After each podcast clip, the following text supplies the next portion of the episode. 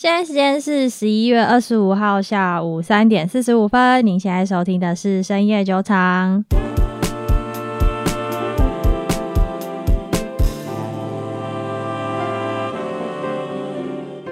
Hello，大家好，我是 Raina。Hello，大家好，我是 Maggie。我们这集没有要来讲股市上面的事情，因为最近好像有点无聊，对不对？嗯所以这一集呢，我比较想要来跟大家分享一下我们最近所看的一些书籍，我觉得很不错的书籍。那这个书籍的作者呢，我相信有些人也应该有耳闻过，他就是戏骨的金童，他叫 Peter Thiel，嗯哼，彼得·提尔。呃，可能认识我的人都知道，说我非常热爱 Peter Thiel，甚至买了非常多他的公司的股票，那就是 Palantir。那我们先讲一下，说 Peter Thiel 他有多厉害，等一下才凸显得出他所写的书零到一有多么的呃有参考价值。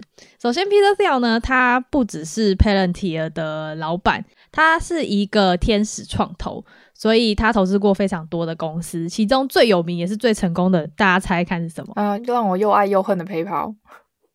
哦，PayPal 对 PayPal，还有一家也是让我又爱又恨，然后最近已经跌出前十大了。我最近正在写下一篇，就是要写它跌多，它就是最近多惨的 Meta。好，Anyway，反正从 Peter Thiel 投资的公司，大家就可以知道，他非常会投资成长型的公司，因为不管是 PayPal 还是 Facebook，就算他们现在嗯跌烂，但是如果站在 Peter Thiel 那时候投资的年份来看，其实他应该已经赚到翻了。嗯，所以这本他所写的书零到一。我认为非常适合大家看，因为里面除了讲说要怎么样创业之外呢，他讲了非常多思维是，呃，可能现今很多创业者并没有去想过。在讲之前呢，要先来解释一下为什么这本书的书名叫做零到一。首先，我们都知道嘛，创业一定是说你要做一个可能在商场中或是在人类历史中一件非常进步的事情。那 Peter Thiel 他将进步分为两大类，第一个叫做水平式的进步。那第二个是垂直密集式的进步，这两个有什么差别呢？我觉得水平式的进步比较像是广度，那垂直式的进步比较像是深度的东西。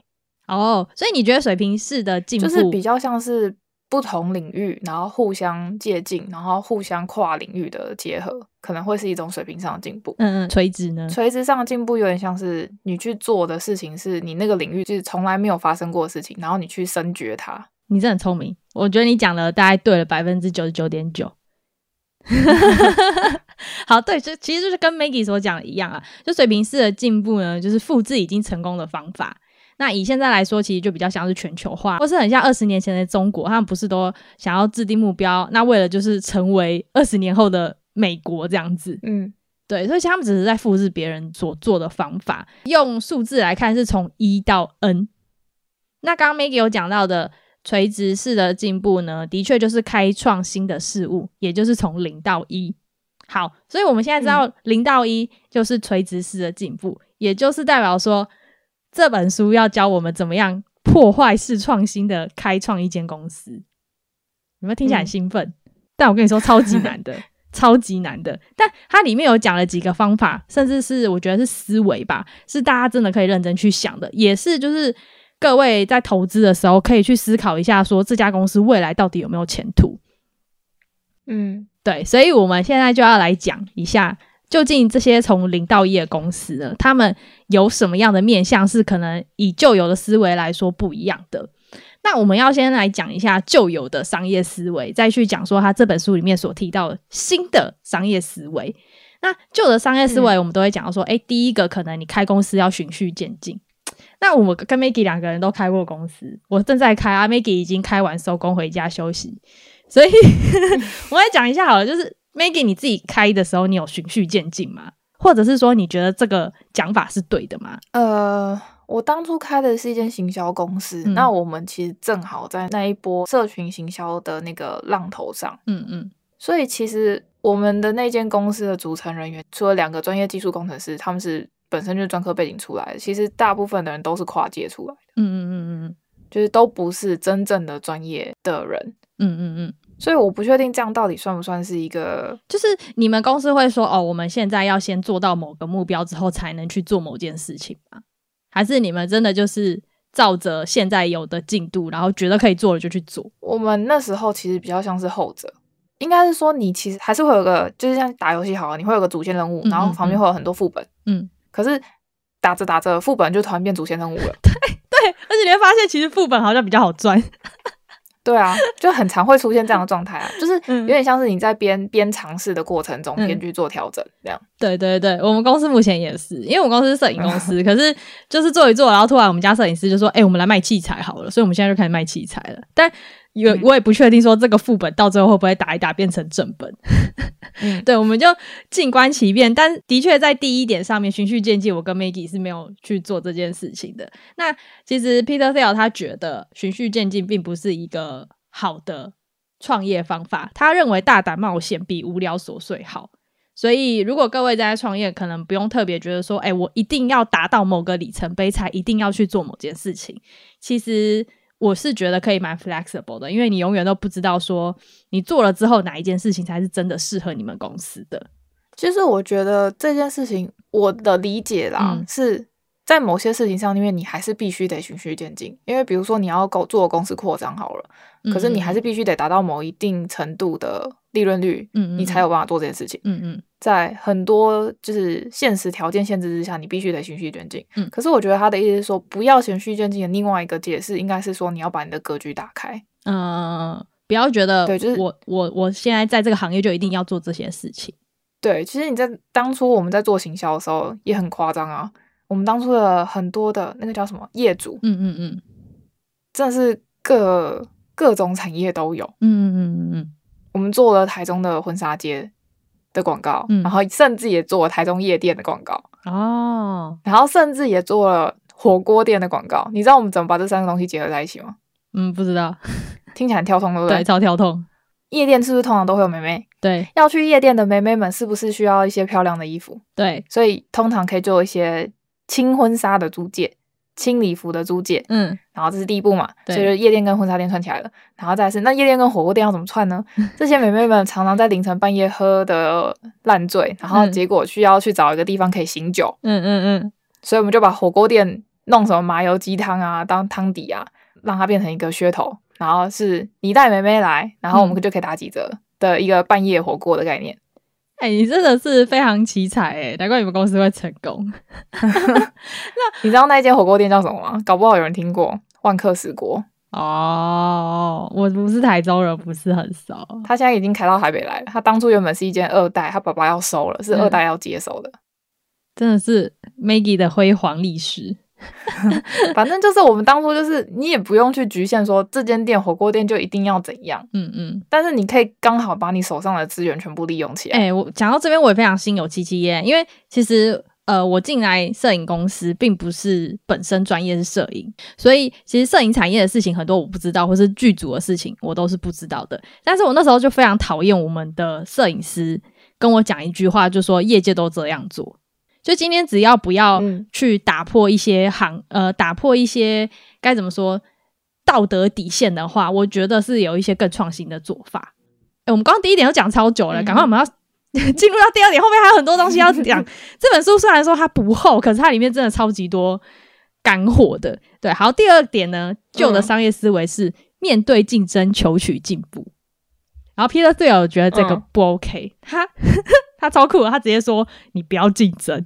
就是有点像是你不要在一片一片红海里面去撞，你去找属于你自己的蓝海。对，他说竞争市场赚不到钱，然后他还提出了一个经济学的论述，有个经济学的名词叫做完全竞争，就是生产者供给符合消费者需求的状况，也就是说白一点，就是供给等于需求。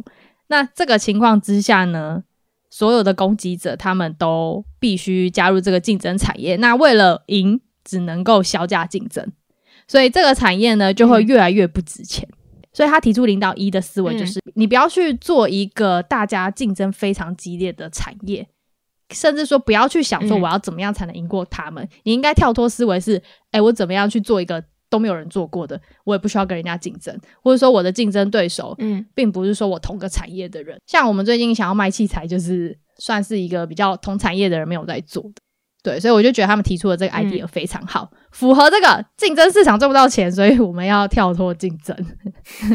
但是会不会成功还不知道啊？对，因为有点像是你打入了其他人的竞争当中，但是在我们这个圈子是还没有。对，对，就要看怎么结合，嗯、就可能跟你什么婚纱结合豆腐锅一样，呃，不是结合火锅 一样的道理。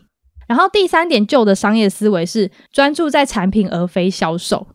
以前好像蛮多戏骨的工程师都会有这样子的思维，就会觉得说，哦，我的商品只要做到够好，就一定会有人来买单。那叫什么？酒香不怕巷子深，就是所以我只要埋头苦干，把这个商品做到极致。但是现在不是啊，你现在没有，你没有曝光，你没有一个曝光的管道，你酒香人家也是寻不到啊。真的，因为毕竟因为现在现在全球化的世界，所以你已经不是跟你身边讲同样语言的人在竞争了。对啊，没错。所以。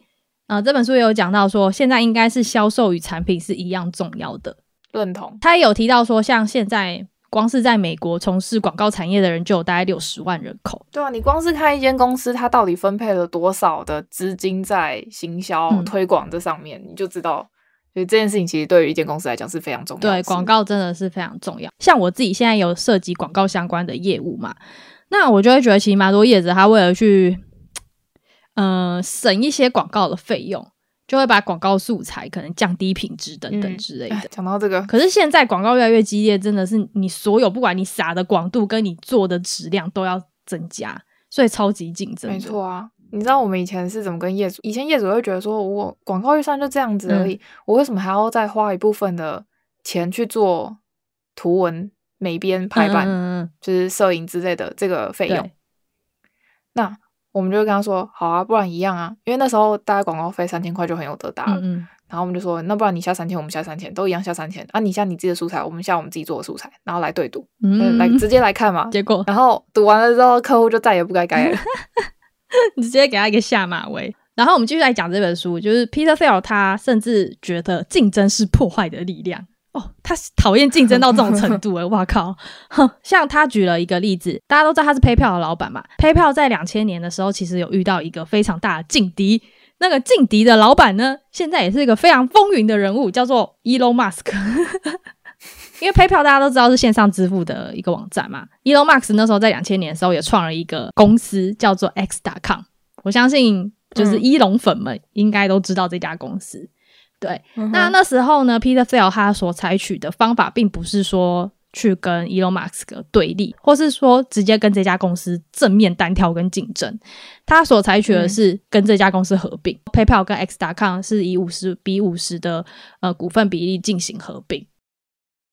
那叫什么？打不过就就就成为什么？成为好朋友啊？对，打不过就成为好朋友。所以，但我觉得要跳脱这个思维是非常。难能可贵的，因为我觉得大部分的人在商场上面还是会想着我要竞争、竞争、竞争，但是通常没有办法去想着说我要怎么样跟人家合作是比较好的。我觉得这件事情真的是取决于他的位置，因为如果说你今天是这间公司的 CEO，你是这间公司的创办人，嗯、那你真的会没办法有他这样子的格局去做这样的思考。为什么？因为你身为一间公司的 CEO，CEO 他其实是职业代理人，嗯嗯嗯，职业管理人。那你今天被董事会请来作为一个职业管理人，那你势必就是得拿出成绩，那你就会很容易陷入那种竞争的格局里面。可是 Peter Sale 他比较像是他是董事会上层的人，嗯嗯，所以他的格局跟他的位置去看事情的角度会完全不一样。所以我觉得这件事情其实有时候真的取决于你的位置啦。哦，可是。我们先不管他到底是不是 CEO，就光是公司的经营模式来说，像我们之前有讲到 Adobe 就很善用这个经营模式啊，就他自己根本就没在研发，啊、然后就一直买，一直买，一直买，一直买。然后其实我说白一点，Facebook 你没有发现 Facebook 其实也是这样子，Facebook 也是本厚啊。对啊，Facebook 也是一直买，一直买，一直买，一直买啊，就到处买啊，所以。你们会发现说，其实这些公司到时候就可以变龙头。其实跟他前面讲的，你刚说的那个那个叫什么？我有点忘记。你说完全竞争吗？对，就是完全竞争。其实我觉得他其实也就是在讲一个行业的一个生命周期状态。嗯，因为他们这些快速能够成长，势必在成长期有得到足够的养分，才有办法进入到一个能够有足够的本去买其他公司或收购其他技术的这样的状态。嗯嗯嗯嗯嗯嗯。所以他们其实也是在成长期养分有吸收够。才有办法做这件事啊！好，当然免除竞争是一个方法，但是你想要创立一家成功的公司，不只是需要这样子而已。你必须要打造一个属于你自己的独占事业，等于说你要跳出这些竞争群来。比如说以 Google 为例，它就是当初跳脱了呃雅虎跟 Microsoft 的竞争，所以才能够拥有现在这样子的地位。那他有讲到说，你要打造，你说的 Microsoft 是那个一那个一吗？那个一吗？什么一？我并没有只只说这是浏览器而已哦，你不要这样子。Oh, oh, oh, 而且人家现在做了一个很厉害的浏览器，好吗？好，好了，好。然后他讲说，就是如果你要打造独占事业的话呢，就要先从小生意开始垄断。对，所以你可以先去找一个人家都没有做过的事情，然后把这件事情做到极致，开始垄断，慢慢的在扩增。那我们回归到一个比较简单的讲法，它其实就是说你要找到。业界里面的秘密，也就是人类之中的秘密，有没有听起来觉得很玄学？还好，我觉得死于人性。秘密好，那我们就来讲什么是秘密。就是秘密有分两种嘛，一个就是自然界的秘密，好，比如说什么呃黑洞啊，然后人类的哲学啊等等这些秘密。嗯、然后第二个的话，就是真真的是人类的秘密，可能这个事情确确实实的存在，但是还没有被发现，这就是人类的秘密。嗯，但他也有讲到说，为什么大家现在都觉得世界上好像不再有秘密，甚至是觉得不愿意再去找秘密？原因有四大点。第一个是呢，诶，现在的社会呢都遵循着渐进式主义。所谓渐进式主义，就是说，诶。每一个人啊，我们现在都接受扁平化的教育嘛，所以你可能在学校里面就没有办法去做更超格的事情。如果这样做，你就会被觉得很怪，甚至没有办法得到好的成绩。你就只能照着学校要求你的去做，才能够得到一个好的成绩。嗯，你知道关于这件事情，我有一个非常深刻的经验，就因为以前我国中是读私立学校的资优班。嗯，英文资优班，好，这样讲有点丢脸，因为我英文现在蛮烂的。我们班上有一个第一名的同学，他非常非常聪明。嗯，然后我永远都记得有一次我们在考历史的时候呢，那那个同学他就错了一题，那一题他其实你要说他错也不算，因为他就是把一个历史人物的中译名字的其中一个字的中文写成别的字。嗯，就比如说可能彼得彼得提尔，他写成彼得。题，然后那个题可能变成其他的题这个字，嗯，然后老师又算他错，然后他就跟老师 argue 非常久，他说这个就是中译的名字，为什么一定要用这个字？为什么不能用其他字？因为他就是用音译而已。嗯，然后老师就说你就是照课本上面写。那时候班上就有分两派的人，有一派的人就觉得说，哎、啊，你就照课本写嘛，你就错就错，硬要凹分。可是另外一派的人就是我这一派的人就觉得说，他讲的没有错。因为这的确就是音译，为什么我一定要写到就是出版社所给予我们的那个字？因为像现在你直接上 Google 看人家大陆的翻译，或是其他新加坡、马来西亚翻译，诶，大家都翻的不一样啊，根本就随自己开心在翻，好不好？嗯、是啊，对吧？所以当初你就是这样子要求说，诶，国中生一定要这样子思考，我就会觉得是一个非常。禁锢式的教育方式，所以那件事情直到现在我印象还很深刻。你就知道说，我从国中开始就非常叛逆，就觉得怎么可以这样子？为什么那题不能给他分数？嗯、再来的话是第二点，大家非常害怕秘密，是因为很害怕自己出错。我觉得说直白一点是怕出糗吧。比如说有些人可能会讲一些比较跟别人不一样的事情，就会被当成是怪咖等等的。嗯、像我又记得说，我国中的时候那个第一名的同学，我那时候觉得他蛮怪的。但我也觉得他很酷哦，因为他坐在我旁边，所以他每天都会跟我说今天历史上面发生了什么事情。有这种学生超酷。我有个高中同学也是这样子的一个人，他他真的是一个就是完全不顾世俗眼光在想什么，他就是要做他想做的事情的人。他非常聪明，他是生物奥林匹克的国手，嗯、可是他就是偏科偏的很严重，他就是生物特别好，但是其他就是有点烂这样啊。其实我觉得这也没有什么，他会甚至讲的比生物老师还要好，还要有趣，你会想要听他讲这样。哦，他就是。每天就转头跟我说：“我跟你说，这个仙人掌是怎样怎样怎样怎样怎样。”嗯嗯嗯嗯。然后隔天就跟你说：“我跟你讲，昨天那个什么 Campbell 上面的什么什么东西是怎样怎样怎样。”反正他就是一个非常分享欲旺盛，但是又不顾世俗眼光，他也不在乎别人到底对他反应是什么，他就只是想跟你讲。然后他高中毕业那一天做了一件让我们全班都傻眼的事情。嗯嗯。他想研究眉毛剃光要多久才会长回来。他在毕业典礼上把他自己的眉毛给剃光了。也太帅了吧！这个人有个狂的，他真的就是不完全不 care，他就只是想知道，那他就去做了，真的很强。我觉得身边如果有这样子的人，真的要好好的跟他们当。我觉得这种东西已经算稀有动物了，你知道吗？需要好好保护。对，大概就是这样。好，那我们继续来讲下去，因为我们 我怕我等下讲不完。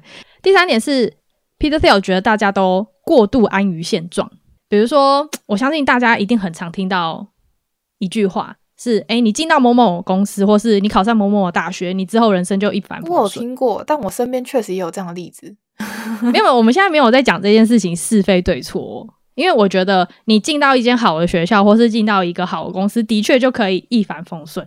但是，一帆风顺不代表你可以，你就可以停下努力，你可以成功，或是你可以可以变得更特别。一帆风顺对于一般人来说，就过得好，吃得好嘛，然后人生胜利组这样子。可是，我们这一本书要探讨的是零到一哦，你是要创立一个 Facebook 哦，那不是一帆风顺等级的。对，所以。哎、欸，你刚刚那样讲，其实我真的觉得这句话验证的很彻底。耶。就如果我们真的过得很安逸的话，完全不会想要说我还有什么可能性。是啊，更何况去找什么秘密，对不对？我就觉得啊，我现在好好的，我没事，为什么要去冒那个风险？很容易，就是这其实也是人性啊。你人性就是去一个安逸平稳的状态。哎、欸，就就跟你知道为什么我之前当空服员，我当三年，我就不想当了。嗯、应该说，我进入空服行业三个月，我就决定不当空服员了。嗯我是迫于合约，所以才继续当的。因为我那时候就觉得这边这个世界真是 so peaceful，就是干这没有事情可以做，然后你也不需要有任何创造力，因为所谓的空服员就是每天 follow SOP。那你真的应该来我这个环境？对啊，我说我现在就是啦，我现在已经跳到这个泥泞里呀。因为我我大学读的是设计建筑这一块的东西，嗯，那通常这一类的人都是很有自己想法，非常的有 critical thinking 的人。嗯，就是非常有批判性思维的人，嗯嗯嗯嗯，才会在这个领域出现，不然你在这个领域基本上活不久。嗯、日文系其实也有，因为日文系有很多文学家都非常的批判，而且你知道日本的古典文学其实都非常的奇葩。嗯、就你有看过什么芥川龙之介的书吗？啊，有啊，对啊，你就会觉得哇靠，怎么可以这样想？怎么可以写出这种鬼故事？就你会觉得哇靠，就是已经他也不是写鬼故事啦，不是，我说怎么可以写出这种？那么那么让人家觉得怎么会这样子的故事？还有那个江户川乱步啊，写什么人间椅子，我真的觉得毛骨悚然。嗯，好，然后再来的话呢，我们要讲最后一个就是扁平化，因为现在全球化程度高，统治性高，所以大家就比较不会愿意去找秘密。那他这边有提出一个例子，我觉得很喜欢。他就说，嗯、跟四十年前相比，现在人类已经比较没有办法创造出邪教或是狂热宗教。哦，对，没错。大家可以想想看，自己现在如果有人跟你讲一个很特别的事情，你的接受度到底能多高？不把它视为疯子的趴数到底多高？对，像我其实也是，嗯，调试了很久才接受，就是呃，我同事其中一个会通灵这件事情。如果是以前的我，绝对会觉得看他就神经病。但因为现在真的是会慢慢去接受一些自己认知以外的事情，你才可以去。学习，因为其实说白一点，你接受这件事情对你来说也没有什么坏处，反而可能会让你有更不一样的思考方式。嗯，你讲这个，我突然我突然想要川普，诶，你想要川普哦？那时候总统选举的时候，他真的真的利用了一种恐惧心理，让一部分的人非常的团结起来。嗯嗯嗯，他他其实算算邪教吗？有一点了，不算邪教，他他就是有那样的人格魅力。嗯，对对对对，他有那种邪教领袖的人格魅力。你不要说人家邪教川普教，对啊，哎、欸，顺带一提，川普最近的推特被打开了，大家可以去追踪一下。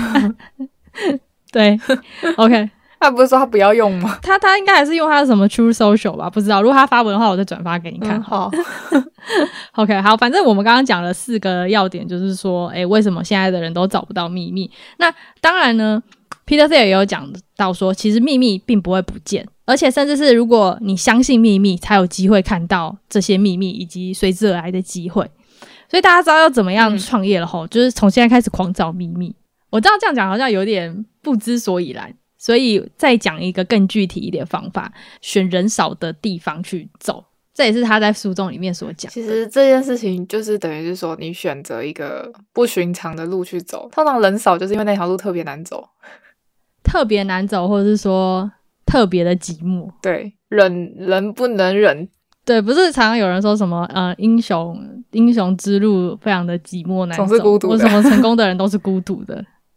哎、欸，我以前都觉得这屁话，嗯、然后我现在真的越来越觉得，但我觉得那不叫孤独、欸，哎，应该是说我觉得孤独这个名词不是贬义词，它只是形容一种状态而已，对，它没有什么好或不好，嗯，因为你真的不需要跟一群嗯不会帮助你成长的人。social 在一起。那就有点像是高处不胜寒的概念好了。嗯嗯，如果你今天的格局站得很高，就有点像是好，假设你今天已经大学毕业、研究所毕业，就在社会工作很多年，你再重新回到校园里面会，会你会觉得他们 too young too naive。那我们今天就是大概讲解了这本书，最后总结一下，反正这本书后半段的地方比较讲的也是企业概论的一些基础啊，比如说你的公司要有基础才能够走得长远，还有你的合伙人应该是要以选配偶的角度去去选。那这个我觉得比较是老生常谈，所以我们就不特别的拿出来讲。嗯。PSL 有讲到说，他对于每个来面试工作的人，他都会问一个问题。最后这个问题，我想说作为今天的 ending，因为我觉得蛮有趣的，大家也可以思考看看。他都会问他们说，有什么是你跟其他人有不同看法，但是你却觉得很重要的事实？嗯，深奥哦。好，就让大家去想想看这个问题，然后以后呢，你就去面试的时候，如果有面试官问你这个问题，就可以 答出来了，或者是说你面试你其他员工的时候，可以这样思考看看。OK，好，那我们今天就是简单的讲解了一下《Zero to One》这本书，我非常强烈建议大家去买来看。那如果有兴趣的话呢，我们会在资讯栏放购书的链接。这本书其实呃。它是天下杂志出的，它也不厚，大概可能如果认真看一个礼拜，一定就可以看得完。然后它里面讲的东西也不会到非常的艰涩，所以我个人是还蛮推荐任何有想要改变思考方式，或是改变投资的想法，或是你甚至想要创业的人去看，它都是一本非常经典的书。今天算是我们一个比较特别的单元啊，就是来说书。那之后我们可能会多开一点这样子的单元，因为之前讲那个。李伯伯的那个那个叫什么《股票作手回忆录》嗯。好像还蛮多人回应蛮好的。那最近有出版社就是找我们来，就是讲一些有关投资相关的书。所以如果我们觉得不错的书籍的话，也会在节目上面分享给大家，希望大家会喜欢。那如果你有任何反馈或建议的话呢，都可以在 Apple Podcast 下面的留言区回复给我们。今天的节目就到这边。如果喜欢我们的节目的话，记得到 Apple Podcast 给我们五星好评。另外呢，也可以 follow 我们的 Instagram，还有我们的 Telegram 频道，里面都会有非常多有用的资讯可以提供给大家。好，那我们下期再见哦，各位。拜拜。